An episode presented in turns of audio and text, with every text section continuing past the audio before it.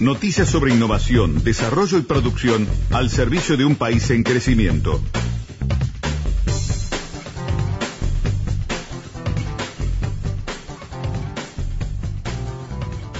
Dentro de dos días, más exactamente a partir del próximo miércoles, eh, se va a desarrollar en el predio del LATU, en instalaciones del LATU y con la organización fundamentalmente de eh, Latitud, la Fundación LATU, el noveno Simposio Internacional de Innovación y Desarrollo de Alimentos, su nombre corto Innova, y el lema de este año es sumar valor a los alimentos hacia nuevas necesidades de los consumidores. Es una agenda eh, que a lo largo de los tres días mm, define algunos ejes temáticos que tienen que ver, ustedes van a ver ahora cuando avancemos en el desarrollo de la charla, una actualidad absolutamente eh, marcada, dado que mm, los temas sobre los que se va a conversar, sobre los que se va a discutir, sobre los que se va a presentar una mirada científica, mm, casi diría en algunos casos de frontera y con destacados expositores que vienen desde fuera de fronteras, tienen que con temas que nos preocupan cotidianamente. Pero nos vamos a meter un poquito más en este evento, en esta actividad, insisto,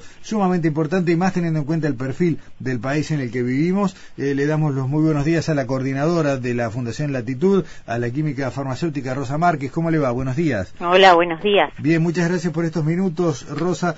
Eh, a ver, eh, yo creo que no, no abunda insistir con esto, ¿no? En un país como el nuestro, que tiene un perfil tan claro en cuanto a su capacidad de productor de alimentos, entender, comprender y conocer lo que pasa en el planeta es crucial. Sí, cada día más, ¿no?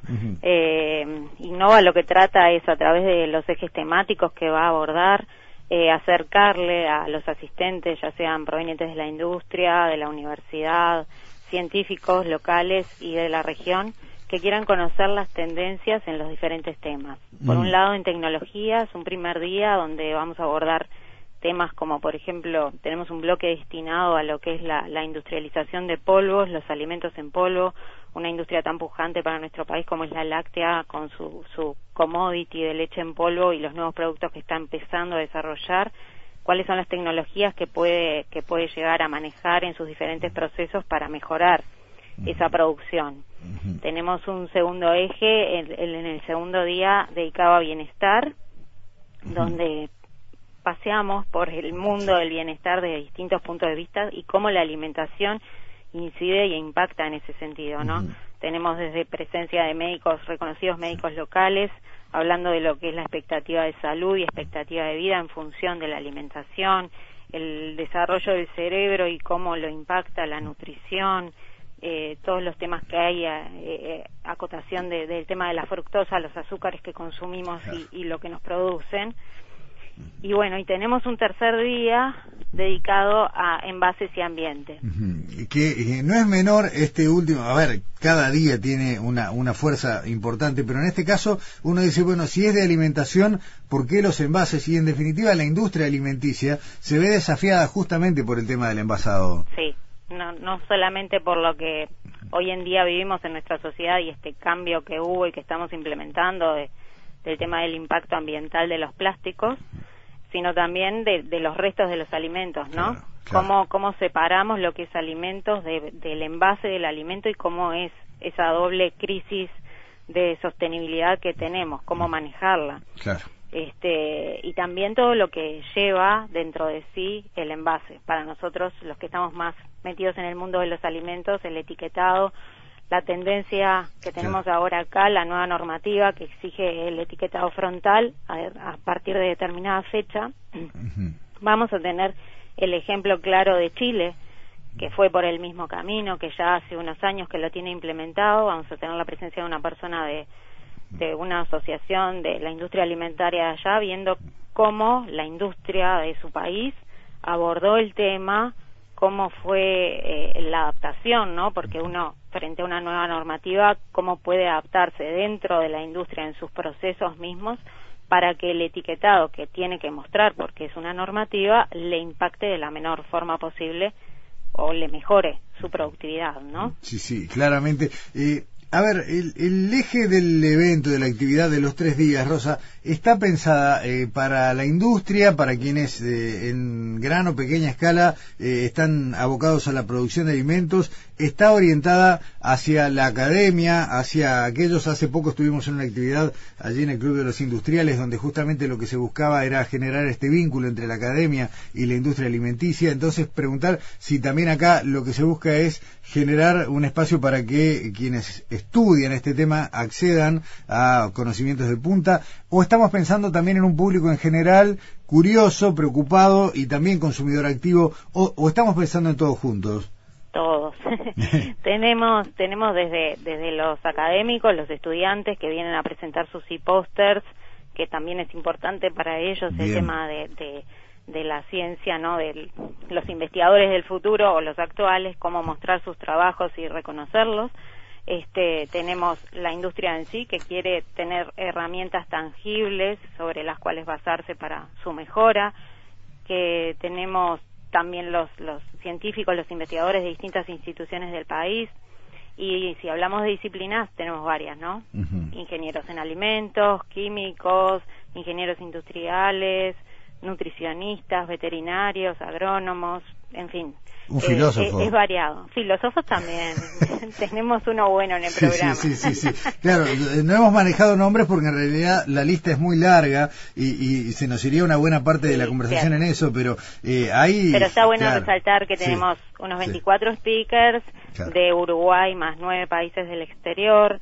Eh, estamos contando con una asistencia de alrededor de unas 160 personas de, de Uruguay y toda Latinoamérica está representada una presencia muy linda. Yo creo que la interacción va a ser importante y, se van a sacar buenos frutos de, esta conjunción. Está bien. Esta, esta novena edición de Innova, eh, ¿cómo, ¿cómo puede uno participar? Eh, primero que nada, ¿puede participar cualquiera o hace falta, eh, digamos, pertenecer a algún organismo, tener alguna algún tipo de, credencial? No, no, la inscripción es, es abierta a todo público. Las inscripciones online las cerramos hace unos días por tema de organización, pero en sede va a haber la oportunidad también de registrarse en el lugar. Las inscripciones pueden ser por los tres días o por un día, a la persona le interesa solo un tema en particular o está apretado de agenda, se pueden, se pueden mover las dos oportunidades. Está bien. Rosa, eh, aparte de contarle a la gente que vamos a colgar junto con esta entrevista la agenda de actividades en las páginas de Sobreciencia y también de Radio Uruguay, eh, ¿hay alguna otra vía para, para elegir, por ejemplo, horario o jornada para acceder al programa? Sí, tenemos la página web www.innova-ui.com. Allí está todo el programa detallado, toda la información, el cronograma de póster según van a ser presentados, también cuando van a ser presentados los orales. Eh, toda la agenda del evento está allí publicada. Bien, excelente. Eh, ¿Esta actividad es gratuita o no? ¿Tiene un costo? Tiene un costo, sí. Para profesionales es un precio. Para los estudiantes tenemos una bonificación particular y bueno, los esperamos a todos y les pedimos que nos sigan en las redes, en Facebook, en Twitter. Estamos activos sacando las novedades y ya dar la bienvenida a todos los asistentes. Está bien. Eh, las cuentas bajo el nombre de Innova, ¿no? En las redes sociales. Simposio Innova. Bien. En los dos lugares. Perfecto. Esta actividad, si bien tiene a Fundación Latitud en el eje, tiene la colaboración prácticamente de todo el sistema académico y de eh, ministerios, organismos públicos, ¿no? Sí, tenemos la declaración de interés de Presidencia de la República y de los ministerios de Educación, de Industria, Ganadería, Salud Pública y Ministerio de Turismo. Y está bien. Y en lo que es el comité científico, que es de suma importancia nombrarlo porque es gracias a ellos que armamos un programa que congregamos a todos los speakers. Tenemos la participación de la UDELAR, de la UTEC, de la Universidad Católica, de Línea de la Asociación de Ingenieros Alimentarios y también del exterior de la Universidad de La Plata y de la Universidad de Washington. Excelente. Eh, arranca todos los días en el entorno de las nueve, nueve y media de la mañana, algunos días, o sea, dos días a las nueve, otro día a las nueve treinta. Eh, se extiende toda la jornada hasta las cinco de la tarde y quiero decir que además de estos grandes ejes de los que de los que conversamos, lo que presentamos, también se va a estar hablando eh, de algunas charlas, por ejemplo, del tema del impacto en el cambio climático de la ganadería y cómo bueno encontrar alternativas a esto, temas vinculados a la microbiota intestinal, que es un asunto que preocupa a mucha gente y sobre el cual se recién ahora se está desarrollando una masa crítica de conocimientos. en el tema de envases hay un montón de entradas diferentes que son absolutamente de punta también.